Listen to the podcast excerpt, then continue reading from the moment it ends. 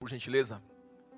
Evangelho do Senhor Jesus Cristo, capítulo 15. Nós vamos ler a partir do versículo 11. Calmamente. Aleluias. Lucas, capítulo 11. Aliás, Lucas, capítulo 15, versículo 11. Diz assim: Jesus continuou.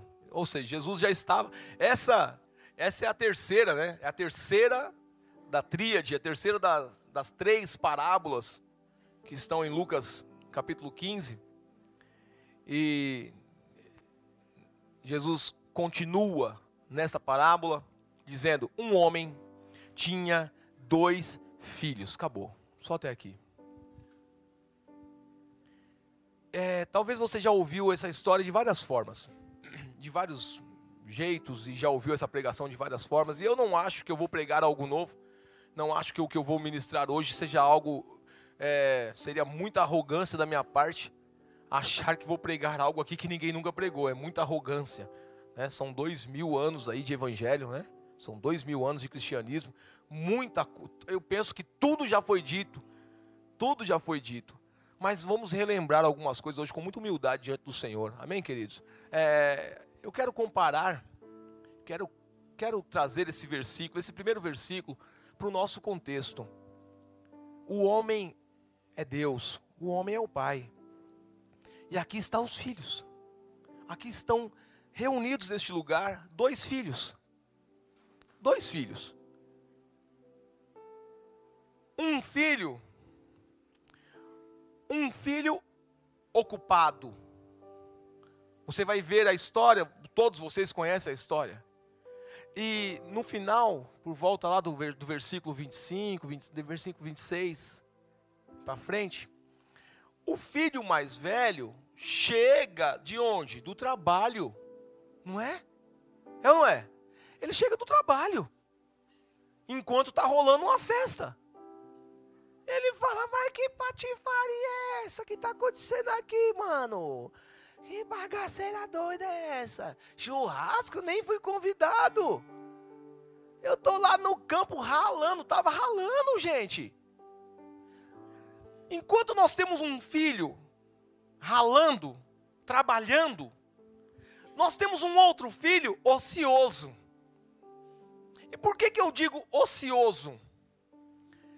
Porque a Bíblia vai dizer que um estava trabalhando e o outro já saiu, pegou as coisas de casa, para ele ter essa ideia, presta atenção, para ele ter essa ideia de falar assim: ó, eu vou sair da casa do meu pai, ele teve um tempo, ele teve um tempo para arquitetar isso.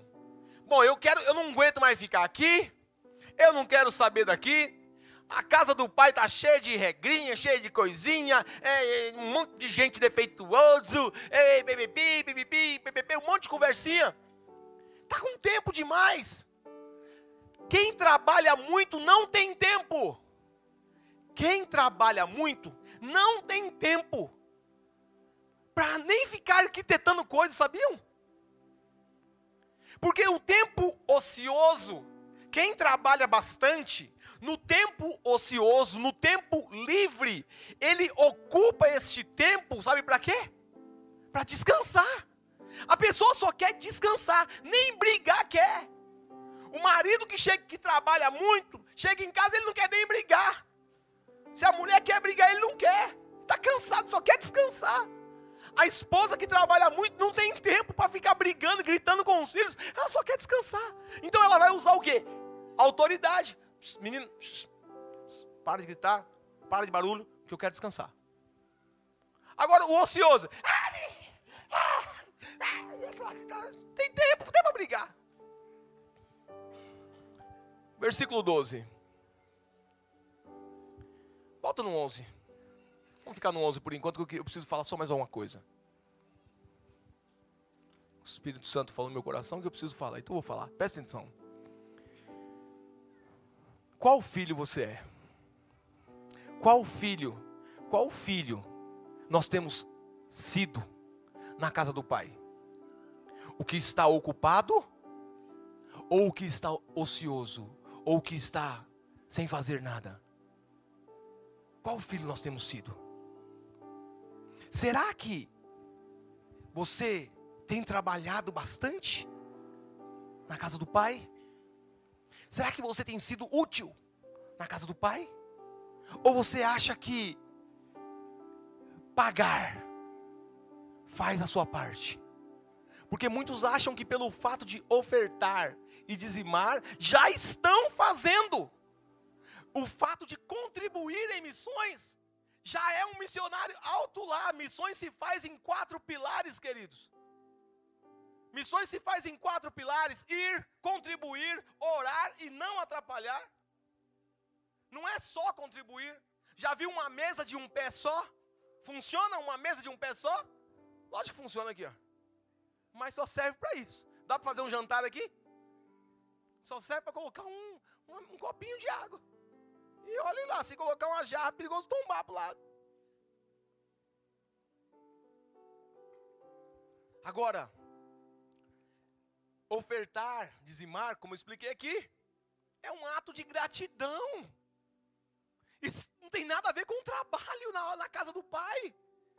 Ofertar e dizimar não tem a ver com servir. É um ato de gratidão. Eu recebi, por isso dou. Eu tenho, por isso entrego. Agora, trabalhar na casa do pai é se comprometer. No NCLV nós temos uma aula entre a diferença do comprometido e o envolvido. E a historinha é simples, talvez a maioria de vocês conhecem o porco e a galinha. Ia ter uma festa na fazenda. E a galinha diz: Eu vou dar os ovos. Plic, plic, plic, soltou três ovinhos lá, entregou tá, e saiu cacarejando. Já fiz minha parte, bem. Aí veio o porco. O porco olhou falou: Rapaz, eu vou dar o pernil.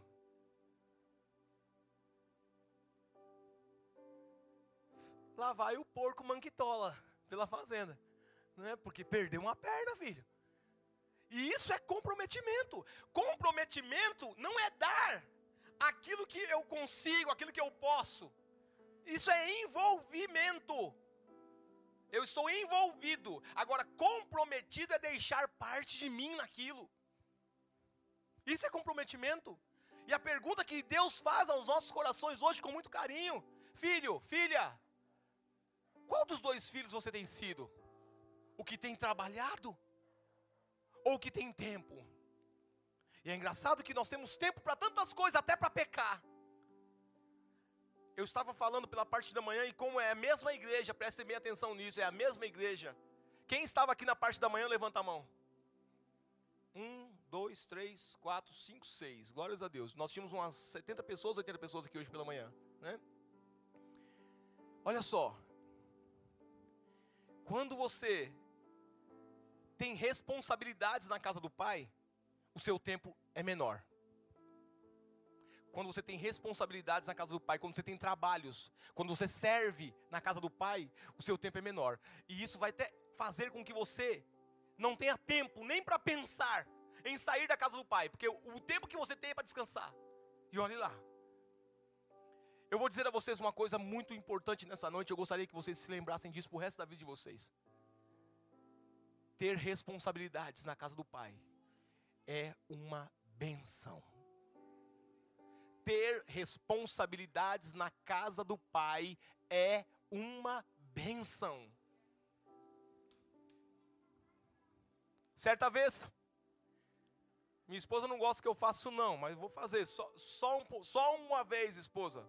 Não vai brigar comigo. Se brigar, não vou levar o pão, já estou avisando. É. Eu sou bravo. Ela não está aqui. Certa vez eu estava, pastor Sidnite,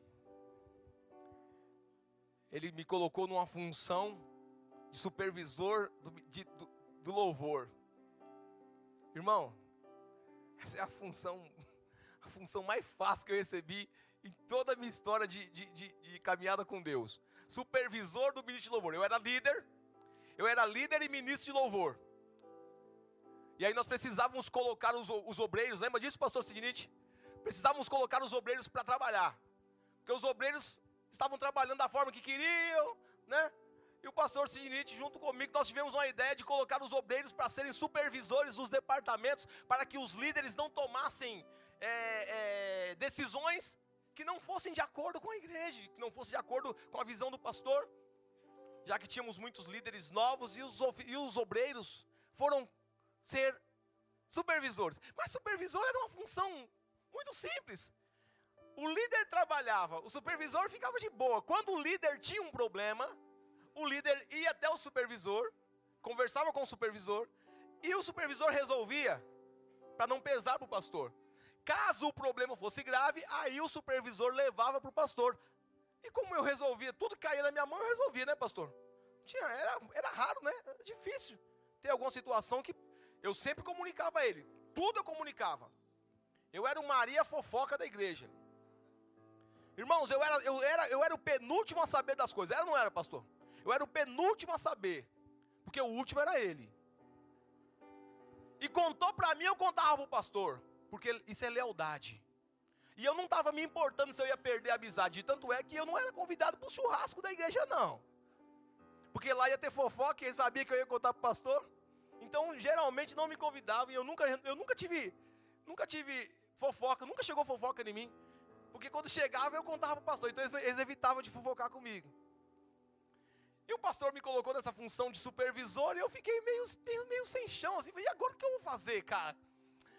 Puxa, vou...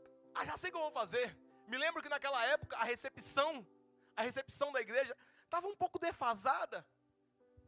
Não tinha tantas pessoas para recepcionar, não havia pessoas lá que, que, que podiam fazer um pouco mais. Eu sempre acho que dá para fazer um pouco mais. Eu não acho que eu acho que por isso que nós temos aqui recepção externa, recepção interna e relacional aqui dentro, porque eu sempre acho que dá para fazer mais. E eu era o cara da, eu era o cara da recepção interna e relacional, porque a pessoa chegava, eu levava ela até a cadeira, enquanto não entrava ninguém, eu estava aqui, e aí, como é que você está? Como é que foi a semana? Isso, aquilo, ok. Um belo domingo, eu estava mal, cara. E não tem um cristão que não passou por esse dia. A Bíblia diz que os dias maus viriam. Se você for ler Efésios capítulo 6, ele vai dizer: olha, é, vocês precisam estar firmes para resistir no dia mal. É, é para resistir, então, ou seja, o dia mal vai vir. Mas você precisa estar firme para resistir. Mas vamos falar a verdade, nem todo dia a gente está tão firme assim. Nem todo dia você está num grau né, de santidade, num, num nível ali junto com Deus. Nem todos os dias. Aquele, existe aquele dia que, por exemplo, o dia que você bate o carro, né? Bati o carro essa semana, querido. Quem quiser ofertar para me ajudar aí, fica à vontade. É bom ter carro novo, viu? Mas quando você bate também, eu falo para você, dá uma tristeza, você dá vontade de chorar, mano. Vai dar uma vontade de chorar, dá vontade de orar, não, irmão. Dá vontade de chorar. Ainda mais quando chega a fatura lá, que o cara fala é 5 pau e 800 para arrumar. Rapaz, dá vontade de deixar o carro lá, mas fica esse negócio aí, rapaz. Tô... Preciso de carro mesmo? Não preciso de carro? Eu nasci com duas pernas. É, bicho. Mas há dias que é difícil. E naquele domingo era um domingo difícil para mim. E eu me lembro que deu cinco horas eu falei, hoje não vou para a igreja não. Ah, não faço mais parte do louvor.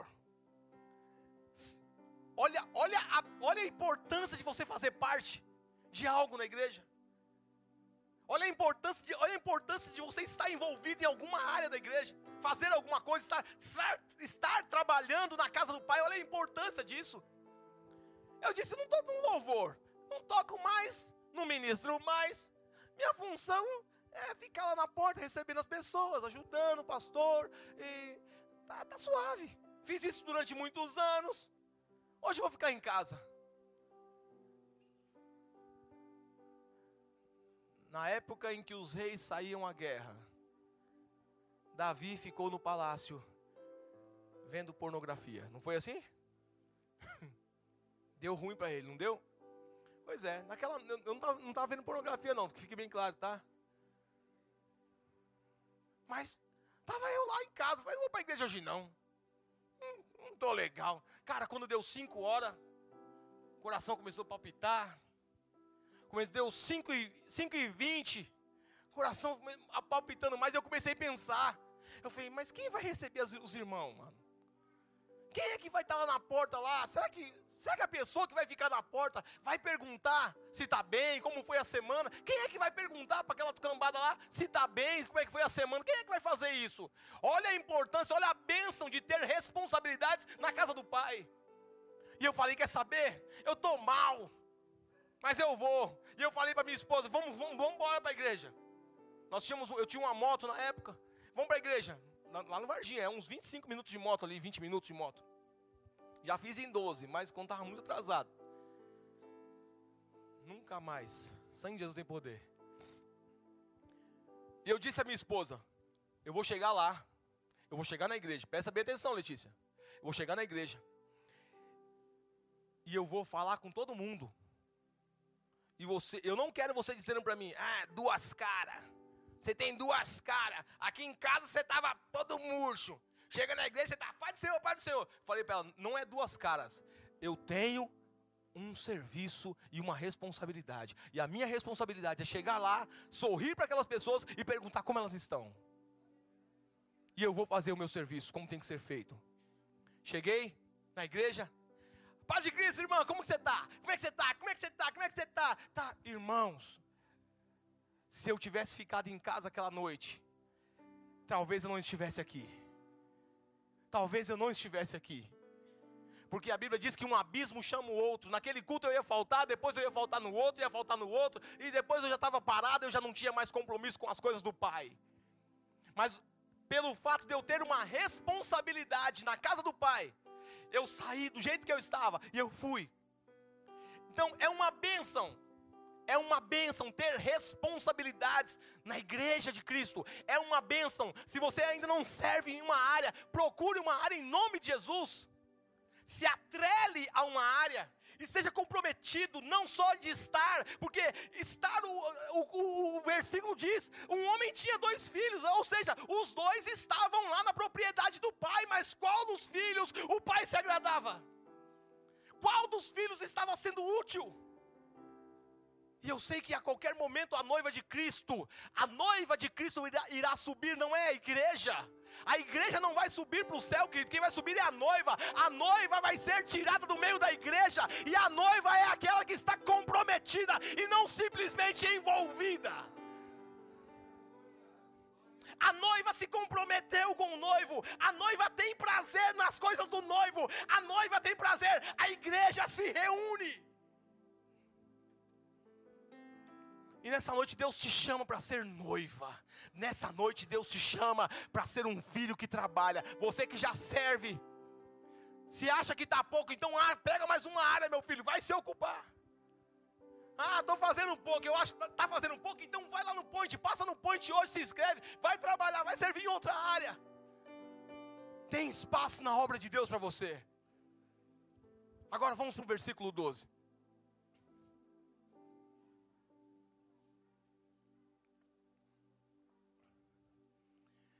O filho mais novo disse ao seu pai: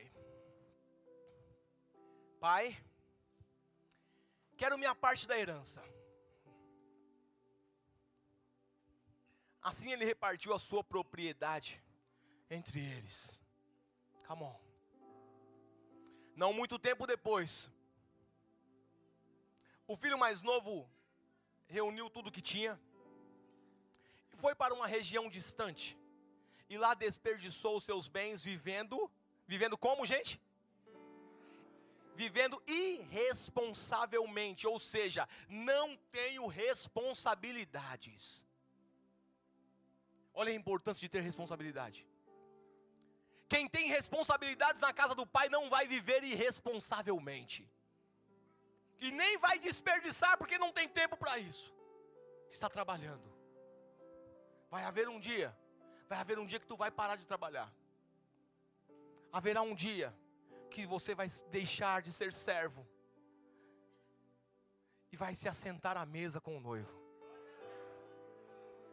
Mas enquanto nós estivermos aqui nessa terra, nós temos que servir a um propósito maior, e o propósito maior é ganhar almas através do que? Através da igreja de Cristo.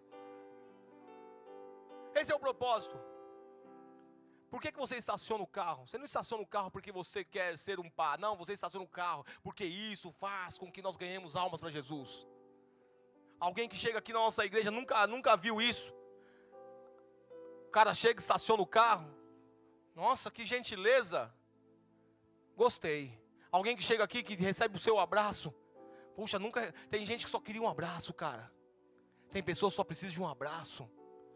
Tem pessoas que só precisam de um, de um pouquinho de atenção. Por isso eu, eu sempre digo a vocês, ao terminar o culto, por favor, em nome de Jesus Cristo, não saia do seu lugar sem cumprimentar a pessoa que está do seu lado. Isso não, isso não é somente santo, isso é educação. É ser educado olhar para o lado e despedir-se de alguém, dizer: A paz do Senhor Jesus, eu desejo a você uma semana abençoada. Isso é o mínimo que um cristão comprometido com Cristo deveria fazer num pós-culto e não sair simplesmente de, e, e, depois ainda chama de irmão mentiroso, hipócrita. Não é irmão nada, porque irmão não se trata dessa forma. Exige-se no mínimo educação. Então no final do culto, cumprimente alguém.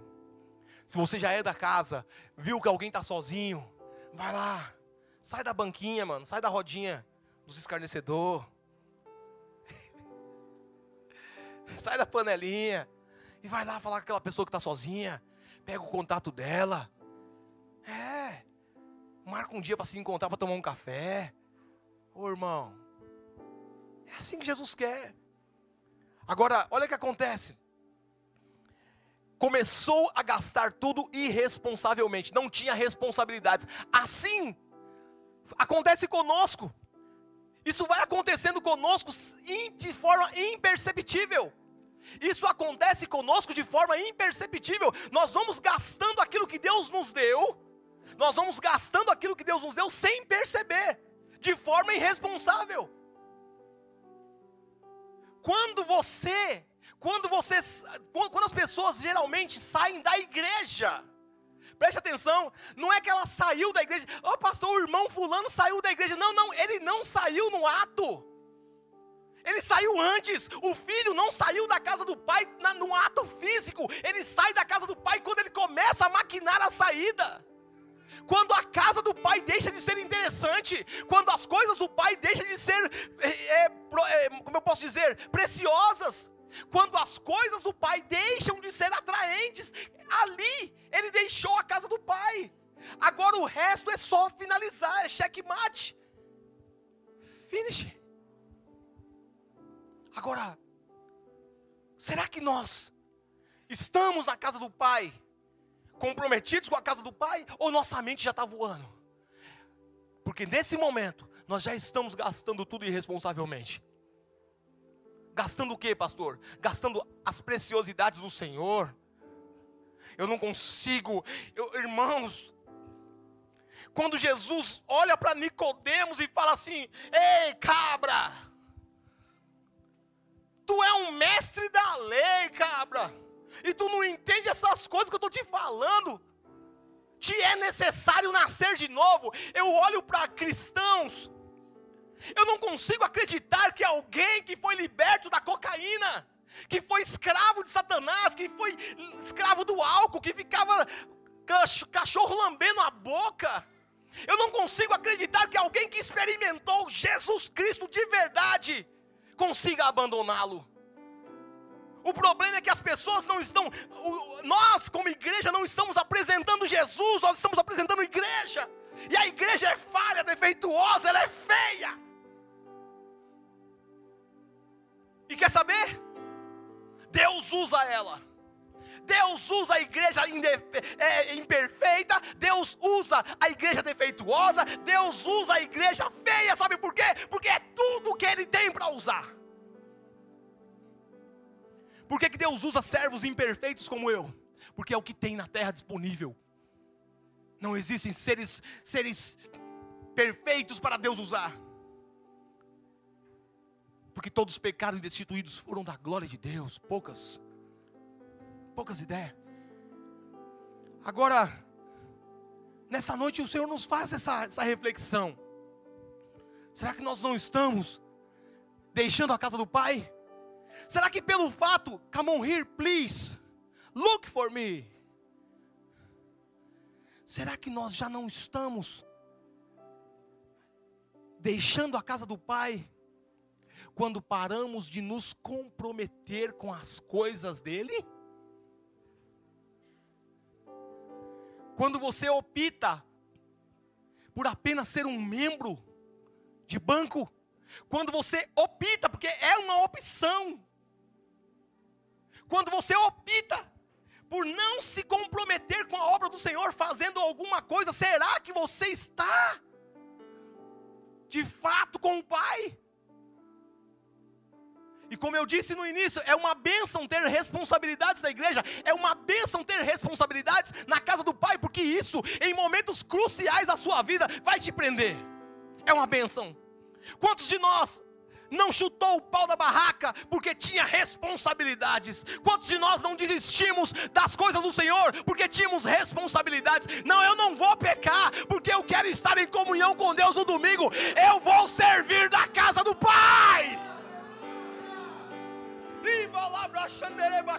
Ei, eu não vou pecar, Satanás. Não, não vem com esse prato, não. O prato é bom, o prato é gostoso e dá prazer. Mas eu não vou me comprometer com isso. Porque no domingo eu vou estar lá no altar tocando. Eu vou estar na recepção. Eu vou estar ali na mesa de som. Eu vou estar trabalhando. Eu não vou me sujar.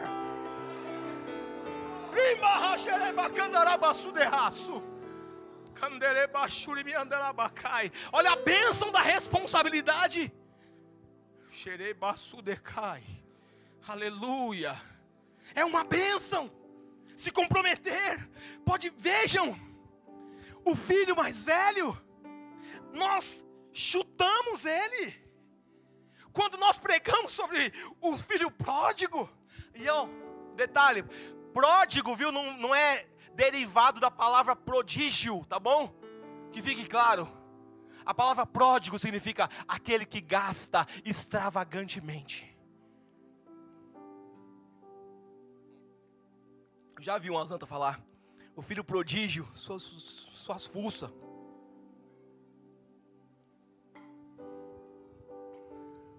Aquele que gasta irresponsavelmente. Agora, nós chutamos o filho mais velho. Olha só! Olha que vagabundo. Em vez de receber o irmão, em vez de abraçar o irmão, fazer igual o pai estava fazendo. Olha o jeito que ele trata, mas ele estava ralando. Ele estava trabalhando. Que inversão de valores é essa, queridos? Guardadas as devidas proporções dentro do contexto, é claro. Se você estiver pregando dentro do contexto que o irmão precisa receber o outro, assim como Deus recebe, está ok. Está dentro do contexto. Mas dizer que o mais velho é o errado e o mais novo é o certo, aí, aí a gente está invertendo valores como o mundo tem feito. O mais velho estava trabalhando. O mais novo é que foi passear, meu filho. É o mais novo é que estava descomprometido com as coisas do pai. Então vamos colocar aí justiça na parábola. Oh, meu Deus. Agora, o filho começa a gastar as coisas, desperdiçar os bens. Deixa eu dizer a você, ao se distanciar, irmãos, nós começamos a nos distanciar da casa do Pai. Escute isso, por favor. Se nesse momento tem alguma coisa que está tirando a sua atenção, expulsem no nome de Jesus, porque é demônio. Expulsa, pode expulsar, fala, sai, Satanás. Pode falar. Porque é que ele não quer que você ouça a palavra do Senhor. Mas você vai ouvir e vai guardar para a glória de Deus. Eu libero uma palavra sobre a sua vida. Você vai ouvir tudo e vai guardar e nunca mais vai esquecer. Aleluia. Nós começamos a nos afastar da casa do Pai de forma imperceptível. Escutem bem. Satanás sabe como agir. Ele tem experiências, milhões de anos de experiência. Eu estava assistindo um filme esses dias, eu não gosto de assistir filme, minha esposa sabe disso, mas foi interessante ver aquele filme, me acrescentou. Guardei a frase de um padre, ele disse: Onde Deus vai, o diabo vai atrás. Eu fiquei a princípio, fui analisar aquela frase, colocar à luz das escrituras, e eu vejo que é verdade. Quando o Senhor vem criar a terra, logo que criou, logo que fez o jardim do Éden, Satanás também não veio. Antes disso não aparece Satanás ali, mas ele vem depois. Jesus, Jesus chega na terra, logo na sequência Satanás aparece. E o Espírito leva Jesus ao deserto para ser tentado por Satanás. Então toda vez que Deus chega, Satanás chega atrás para desfazer. Mas ele se lasca, porque a Bíblia vai dizer que Jesus Cristo veio para destruir as obras do diabo. Então ele só entra para perder, ele está cansado de perder. Mas se tem uma coisa que a gente tem que aprender com Satanás é a persistência. O cara é persistente. Se nós cristãos fôssemos persistentes como Satanás é, a coroa da vida estava praticamente garantida. Que a gente não ia desistir, a gente não ia parar. Mas não vamos aprender lá com Satanás, não. Vamos aprender com o Senhor, porque há perseverança de sobra em Jesus para nós aprendermos. Só o fato dele ter ido até a cruz, isso Satanás não fez. Então Satanás está bem atrás, está bem no chinelo. Tem crente que valoriza demais Satanás. Ah, o diabo, que diabo que, irmão? Está debaixo dos pés do Senhor. A Bíblia diz que o, seu, o próprio Deus esmagará debaixo dos seus pés a, a cabeça de Satanás. É, já era. Conversa, chinelo. Não vamos também, é claro. A Bíblia diz que nós temos que fugir da aparência do mal. Nós temos que orar, né? Livra-nos do mal. A Bíblia diz: resistir ao diabo, não é lute contra o diabo. A Bíblia não fala para você, lute contra o diabo, não. Ela diz: resistir ao diabo e ele dará a linha na pipa, na versão mequiana. Nós começamos a sair da presença de Deus, a casa do Pai, de forma bem sutil, como Satanás faz, quando nós começamos a nos tornar independentes. Isso é sério. Quando você se entrega a Jesus Cristo, tudo que você vai fazer, você ora. Tudo que você vai fazer, você, você se prostra. Você chora. Chega um tempo, já começa a já meter as malas. É. Já levanta e não ora mais. Acorda e não ora mais. A Bíblia não lê mais. Cristãos com 30, oh, desculpa, irmão, em nome de Jesus, a Lírio Parelheiros era uma igreja de novos convertidos, até porque é uma igreja de sete anos, vai completar sete anos ainda, né? Nós, temos, nós vamos completar sete anos. Então, muitos novos convertidos. Quem aqui, quem, quem entregou sua vida para Jesus aqui na Lírio Parelheiros, levanta a mão. Aqui, quem, quem levantou sua mão assim, ó? Olha para trás aí, pessoal, que coisa bonita, ó. Só aqui, ó. Isso é bênção. Essa galera que levantou a mão, no, eu vou chutar 80%, já leu a Bíblia uma vez. Quem, quem, que quem aqui da Lírio, quem entregou sua vida a Jesus aqui, que levantou a sua mão aqui, já leu a Bíblia uma vez, pelo menos uma vez, levanta sua mão. Aí, ó. E aí eu vejo cristãos de 10 anos, 15 anos, nunca leu a Bíblia.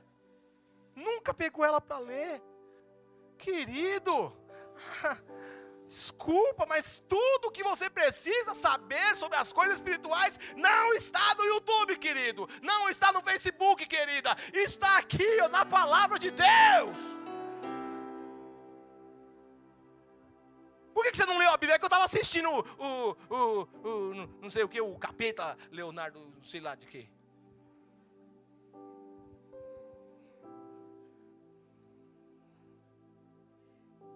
Deixa eu tomar uma água aqui. Estou ficando nervoso.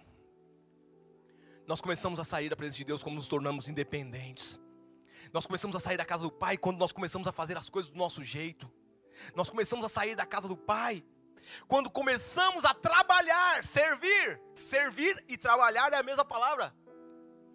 Quando nós começamos a trabalhar do nosso jeito, é, é, é quando se percebe que estamos saindo da presença do Pai, da casa do Pai.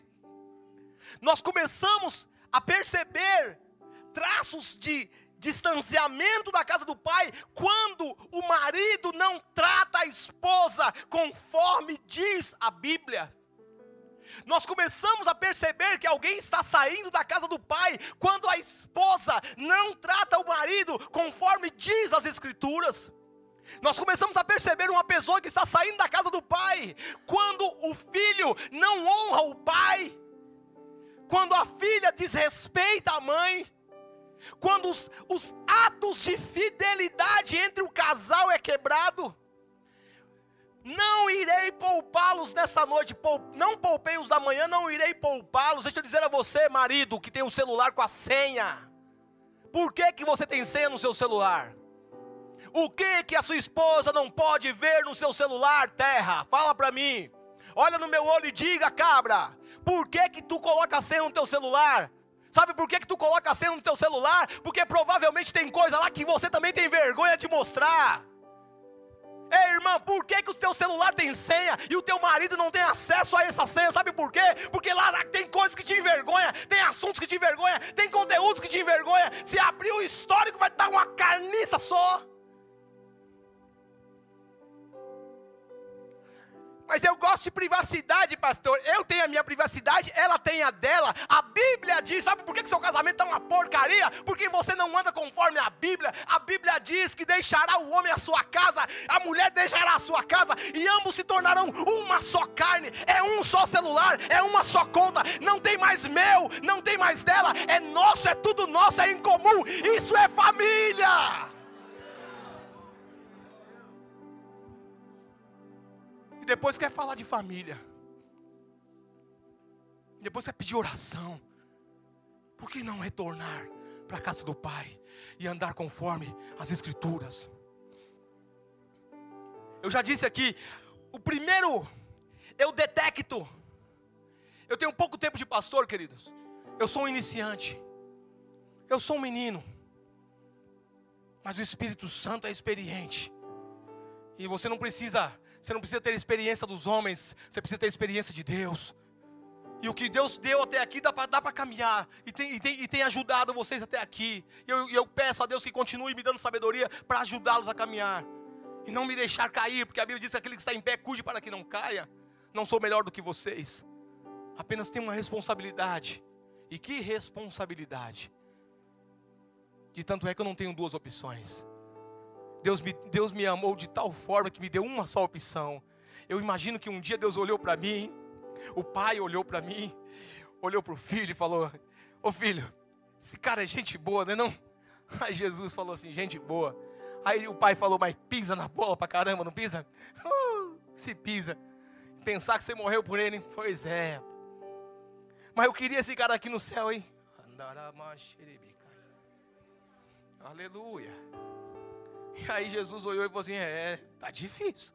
Porque o, o homem só vai para a esquerda. Parece que a roda tá travada para o inferno. E aí o pai fala: E aí, o que, que a gente faz? Ah, vamos fazer ele virar pastor. vamos colocar ele como pastor de um rebanho, que aí ele não vai ter opção da roda, ele vai ter só aqui, ó. Não tem jeito, porque todo mundo vai estar de olho nele. E o pai falou assim: gostei da ideia, é isso mesmo. Já falou, já soprou no ouvido do pastor Sidney, o pastor Sidney obedeceu e aqui estou eu. e é uma grande bênção ter essa responsabilidade. Me coloca com meio pezinho dentro do céu. Ser pastor me coloca com meio pé dentro do céu. Eu não posso pecar deliberadamente, não é, minha filha, o negócio é estreito. Isso é uma bênção. Estar na casa do Pai no caminho estreito é uma bênção, porque garante que eu vou chegar no céu. Agora, você, irmão, em nome de Jesus, esposa, esposa, ordem, ordem pastoral, ordem, ordem é para ser obedecida. Eu vou dar uma ordem, não costumo fazer isso, mas eu vou dar uma ordem. Para você que ouviu falar aqui sobre o celular do seu marido, se você tocar, preste bem atenção esposa, se você tocar no celular do seu marido hoje, tu está em pecado e tu vai trazer destruição para o seu casamento. Hoje. Mas amanhã está liberado. Amanhã você pode falar para ele, me dá o celular, quero ver. Amanhã. Hoje não. Porque hoje ele vai ter bastante serviço. Amanhã, marido. Hoje não. Hoje tu não vai mexer no celular da sua esposa. Hoje não. Hoje não. Amanhã, amanhã tu vai mexer no celular dela. Amanhã tu vai dizer: Blitz, Blitz marital. Passa o celular. Amanhã. Hoje não. Porque hoje você vai ver coisa que não vai gostar e vai destruir seu casamento. Ao invés de ser benção, vai destruir. Então deixa para amanhã. Agora, se amanhã tiver alguma coisa lá, é porque você é muito sem vergonha, bicho. Mas tu é muito sem vergonha, tu é descompromissado com a tua família. E aí você vai dizer: o pastor destruiu meu casamento. Eu não. Quem colocou pornografia no seu celular foi você, cachorro.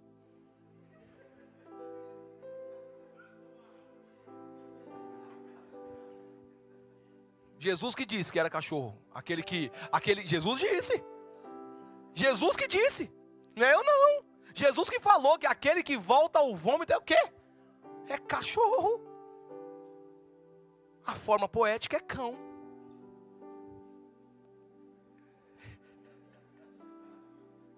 Como eu não sei falar poeticamente, é cachorro. E aliás, alguns receberam até como elogio. Porque o dia todo fica, e aí cachorro, e aí cachorro, e aí cachorro, e aí viado. É, cachorro e viado passou a ser elogio. Sem Jesus tem poder. Que mundo que nós estamos, Jesus? Leva-me, Pai, arrebata-nos. Daqui um dia, aqui, daqui um dia o negócio vai ficar tão estreito que. Você entendeu?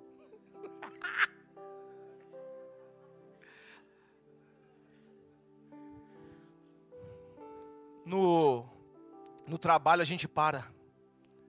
No trabalho a gente para de ser exemplo para sentar a roda dos escarnecedores. Isso mostra que está saindo da casa do pai.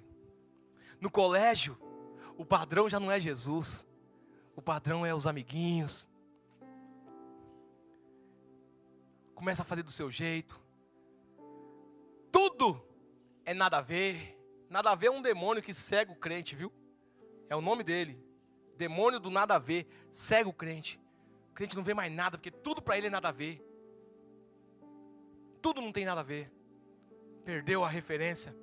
E sem perceber, sem perceber, nós estamos simplesmente desperdiçando todos os bens. Agora a gente vai correr para o final 14, por gentileza. Aí chega nesse ponto aqui, ó. Passando necessidade. Sai da presença de Deus. Daqui a pouco tem necessidade. Necessidade sabe do quê? Sabe do que que tem necessidade? Da alegria de Deus. Necessidade do afago. Necessidade do abraço de Deus. Eu penso que uma das. Irmãos, eu não consigo imaginar a dor de Adão, o primeiro homem. Eu não consigo imaginar a dor dele ao olhar para o portão do jardim do Éden, ver o querubim lá, os querubins com a espada, as espadas de fogo, não permitindo mais a, a volta dele ao jardim. O vazio que veio ao coração daquele homem, que antes tinha o privilégio de andar com Deus na viração do dia, e agora o coração vazio. O primeiro homem que, de, que experimentou a depressão foi o Adão deprimido, triste, e ainda por cima vai ter que trabalhar. Não sei qual é pior. Se é a depressão ou ter que trabalhar. Trabalhar é um castigo. Trabalhar é um castigo dado por Deus. O homem não foi criado para trabalhar. Ele começa a trabalhar depois. Posso, pode ver que no, o único trabalho que Adão tinha era dar nome para os animais. Não é? Aí Deus criou a Eva, ele achou uma coisa mais importante para fazer, deixou o nome de animal para lá. Como diz Claudio Duarte, até hoje estão catalogando animal aí, porque o Adão parou de cuidar dessa área. Faz parte. Mas quando a pessoa sai da presença de Deus, quando sai da presença de Deus, começa a passar por necessidade. Porque gastou tudo, gastou tudo o quê? Vamos entender isso. Gastou o amor de Deus. Abriu mão do amor de Deus, abriu mão da graça, abriu mão da comunhão. Ei, irmãos, isso aqui é algo fantástico. Foi difícil estar aqui, meu brother. Não foi difícil chegar aqui. Você acha que isso é comum, estar numa igreja, participar do culto? Não é comum, isso é agir do Espírito Santo. E quando se perde isso, é a coisa mais difícil é retornar, eu que o diga. 11 anos fiquei afastado da presença do Senhor. E para voltar foi uma luta, se não fosse as mãos misericordiosas do amado Mestre, eu estaria morto. E alguns aqui também. Começa a passar por necessidade, mas ele não poderia ter evitado isso. O filho não poderia ter evitado isso. Na parte da manhã eu estava dizendo que se o filho ao sair de casa, tivesse andado uma hora, e naquela uma hora de caminhada ele falasse assim: Não, peraí, eu acho que não está certo isso, não, eu não posso fazer isso com meu pai, eu vou voltar. O pai não teria sido uma história diferente, com um final diferente? E o filho retornou, e o pai o abraçou, e ele voltou a trabalhar alegre com o irmão no campo, aleluia. Mas não, ele continuou. Mas precisava. O que Deus está dizendo nessa noite para você, para nós, para mim, para você é: precisa continuar saindo da casa do Pai. E vocês entenderam que eu não estou falando de sair da igreja.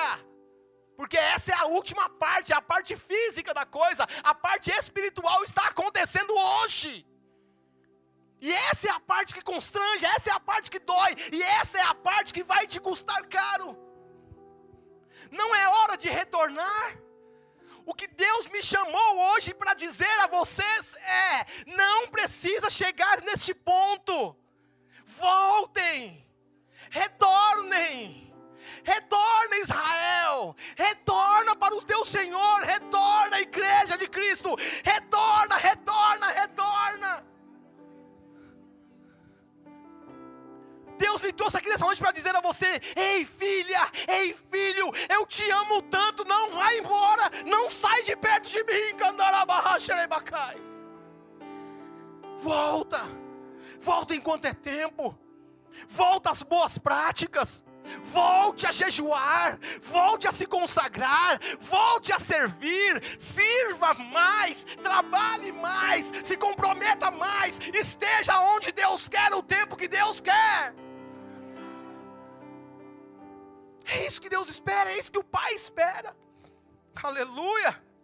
No versículo 15 e o versículo 16 é a consequência de algo que o pai não sonhou para o seu filho. Meu Deus, que pai que vai sonhar isso? Meu Deus, que pai que pensa nisso? Olha só, por isso foi empregar-se, por isso foi trabalhar com os cidadãos daquela região que o mandou para, os seus, para o seu campo, a fim de cuidar de porcos. Quando Jesus cita esse texto, cuidar de porcos, isso é desprezível para um judeu. No contexto, o jovem é um judeu. E naquele contexto, cuidar de porcos era, irmãos, é pior do que experimentar vômito. Você vai trabalhar de experimentar vômito. Tudo para você saber qual que é a substância química. É desprezível. Mas olha que ponto que chegou. A um ponto de ser desprezível. A um ponto de viver uma vida desprezível. Eu passei por isso. Eu experimentei isso. Eu vou contar uma história para vocês que eu choro quando me lembro. Certa vez eu estava de madrugada, por volta de duas da manhã, indo buscar droga lá no Iporanga. E aí, a catraca do busão era foi naquela época que colocaram aquelas catracas bem baixinhas que não passa nenhum prear. Eu já estava acostumado a entrar no busão, já fazia assim. E aí, camarada, pode passar por baixo aí? Pode passar. Eu fui igual um louco, já estava acostumado, batia que escorregava e saía lá na frente. Uma agilidade, uma velocidade. Quando eu passei que eu enfiei as pernas, o negócio travou aqui. E ó, que nem tinha essa pança robusta. Era magro que dava dó. Parecia um paletó listrado de uma listra só, como diz a música do rebanhão. Carcaça de grilo, entalei. Entalei na, na, na catraca e fiquei lá, cara, deitado no chão do busão. Você ri porque não é você, carniça, que estava lá entalado.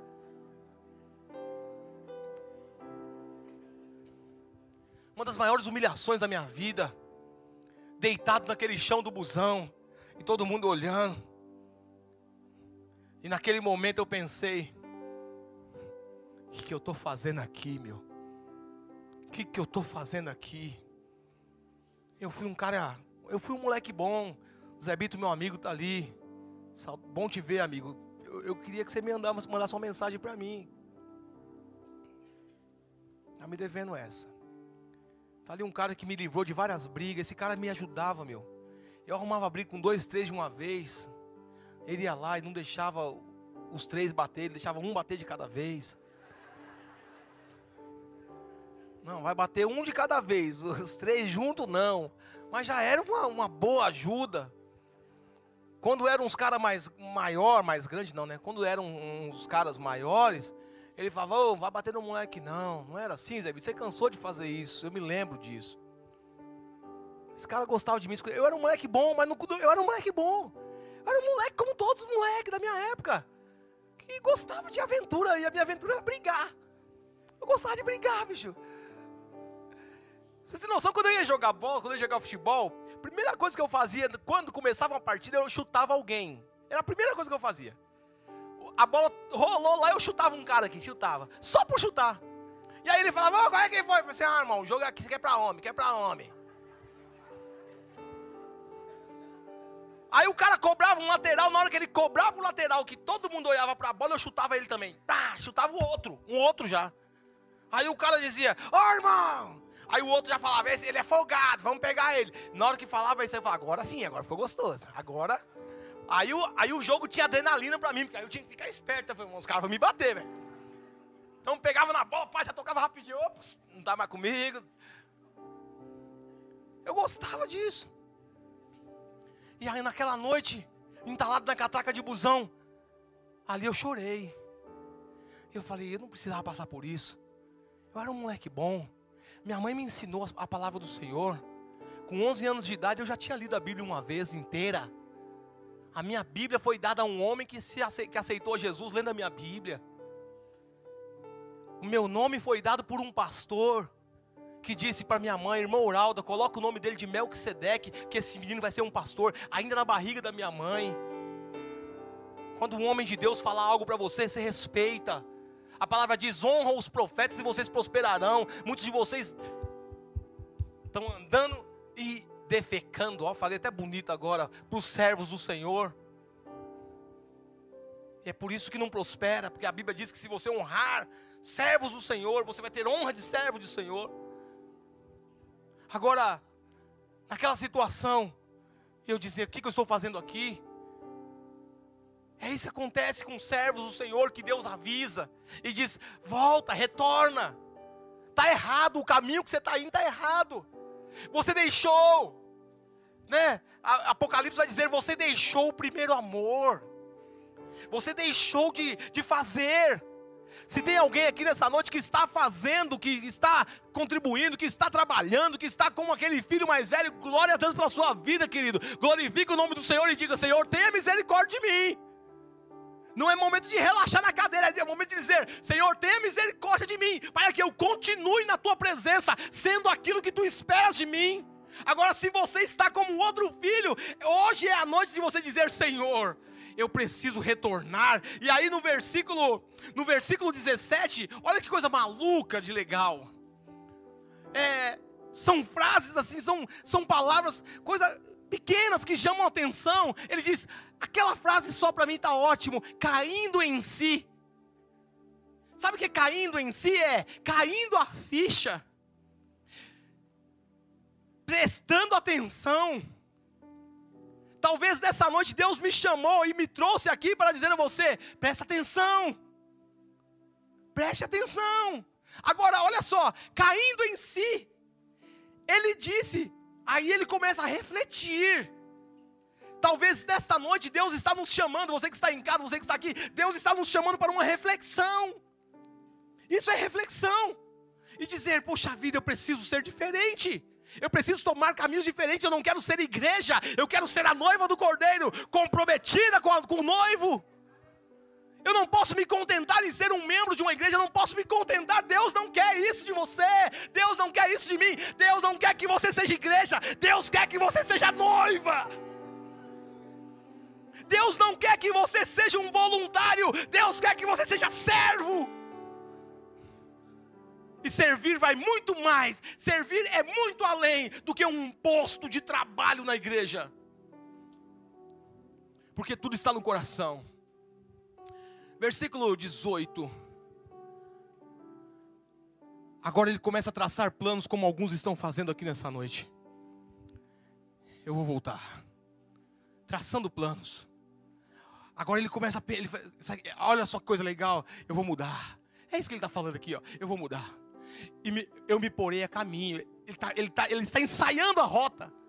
Ele está ensaiando o que vai fazer. Eu me porei a caminho. Eu voltarei para o meu pai e lhe direi: Pai, eu vou falar desse jeitinho com ele. Pai, eu pequei contra os céus e pequei contra ti. É isso que nós temos que fazer dizer: Senhor, eu pequei contra ti. Quando eu deixei de ler a tua palavra, eu pequei contra ti. Quando eu deixei de jejuar e me consagrar, eu pequei contra ti. Quando as coisas do mundo começaram a atrair mais os meus olhos do que as tuas coisas, eu pequei contra ti. Quando o pecado se fez melhor para mim, mais prazeroso do que a tua presença, eu pequei contra ti. Mas, Senhor, é isso que eu vou falar para ele. Quando eu chegar na minha casa,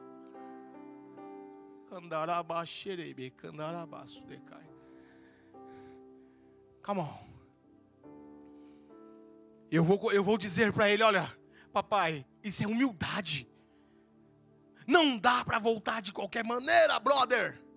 Ei, irmã, tu vai ter que baixar a bola. Tu vai ter que descer do salto. Ei, irmão, você, tem que, você vai ter que baixar a sua bola. Porque tu não é a última bolacha do, do, do pacote, não, querido. Tu não é a última gota de Coca-Cola da garrafa, não. Tu não é. Tu é barro. Tu é barro. E a única coisa que te faz especial é o Espírito Santo na tua vida. Sem o Espírito Santo em nossas vidas, nós não somos nada. Eu sei quem eu sou sem o Espírito Santo. Eu me lembro bem quem eu me tornei sem a presença do Pai. Eu me lembro bem eu posso dizer isso, eu posso pregar sobre isso com autonomia, porque eu passei, eu passei pela casa do pai, depois eu fui para esse lugar que esse filho foi, e hoje eu voltei para a casa do pai. Eu posso dizer a você: ei, aqui é o melhor lugar para estar. Se você não acredita em mim, vai lá. Mas que Deus está te falando para você não ir. Mas você quer ir? Se você quer ir, o Pai não vai te impedir e nem vai atrás de você. Certa vez alguém me disse assim, pastor, por que, que tem algumas ovelhas que você não vai atrás? Eu disse, é porque não é ovelha, é filho pródigo. E filho pródigo o pai não vai atrás. Filho pródigo o pai espera voltar.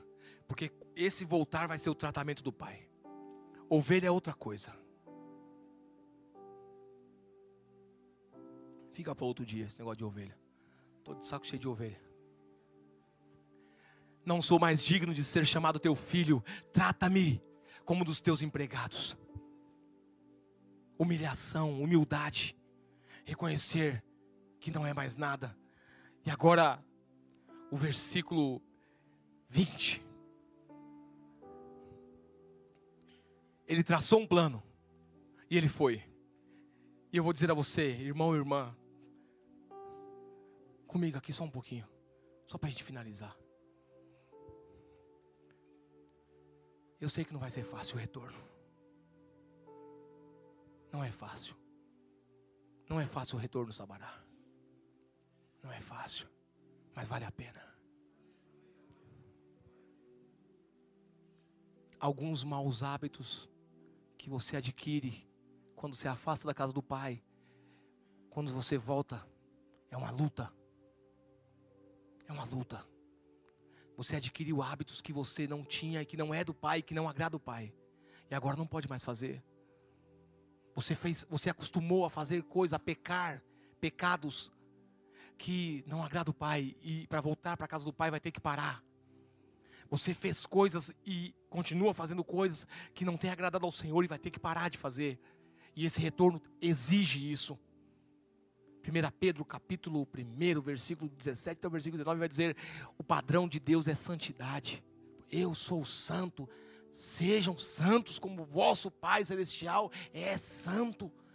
Então, esse retorno exige sim, exige sim abandono, esse, esse retorno exige sim renúncia, esse retorno exige cortar na carne, arrancar com as próprias unhas. Tem coisas que nós ficamos orando para Deus fazer e é nós que temos que fazer. Deus não vai ler a Bíblia para você novamente, Deus não vai orar por você. Deus não vai parar de falar palavrão por você, porque Ele é santo, Ele não fala palavrão. Quem tem que parar é você. Deus não vai parar de mentir, porque Ele não mente, é você que tem que parar de mentir. Então para de pedir, Senhor, arranca isso de mim, arranca você. Não foi você que colocou ao sair da casa do Pai? Arranque. Agora o Espírito Santo vai estar do seu lado, dizendo: Eu vou te ajudar. Eu vou te ajudar. Em que, meu filho? Ah, o Espírito Santo, paracleto de Deus, vai estar do seu lado e vai dizer: Eu vou te ajudar. Vem aqui comigo. Não, senão você vai vencer. E aquilo que era difícil agora vai ficar fácil, porque eu tenho a ajuda do Pai e eu tenho meu amigo Espírito Santo do meu lado. Oh, aleluia, aleluia, aleluia, aleluia. O versículo 20 nos mostra que não podemos ficar na teoria. No versículo anterior, o filho traça um plano. Agora, no versículo 20, ele coloca o plano em prática. Deus falou com você, você refletiu, entendeu, entendeu que precisa passar no ponte depois do culto e colocar lá para servir. Vou servir nessa área aqui. Ah, mas essa área, é nessa aqui que Deus te falou, então é lá que você vai servir, meu filho. Vai lá, vai servir. Quero servir em duas áreas, pastor, porque eu quero ficar bem ocupado. Isso, meu filho, vai servir em duas áreas. Três eu já não recomendo, mas duas, se você tem coragem, vai que é, que é, que é sua, Tafarel. Você é velho, hein? Agora no versículo 20, o filho coloca o plano em prática, ou seja, ele ouviu, ele refletiu ele fez um plano, traçou uma rota, e agora ele começa a ir, a seguir, a seguir, após o culto. Após o culto, levantou-se e foi para o seu pai. E estando ainda longe, olha que legal. E essa parte, essa parte eu quero frisar. Estando ainda longe. Sabe o que é estando ainda longe? quando você pegar a Bíblia hoje antes de dormir para ler, ainda não adquiriu intimidade com Deus novamente, sim ou não? Não. Ainda não está falando em línguas, ainda não está cheio do Espírito Santo, mas já começou a fazer alguma coisa. E quando está começando a fazer alguma coisa, significa ainda estando longe. Ainda estando longe, o pai o viu. Ainda começando as, as atitudes, ainda hoje, começando as mudanças de atitude, o pai viu e cheio de compaixão. Não é o filho que corre para o pai, é o pai que corre para o filho, o abraça e o beija. É isso que Deus quer fazer conosco nessa noite.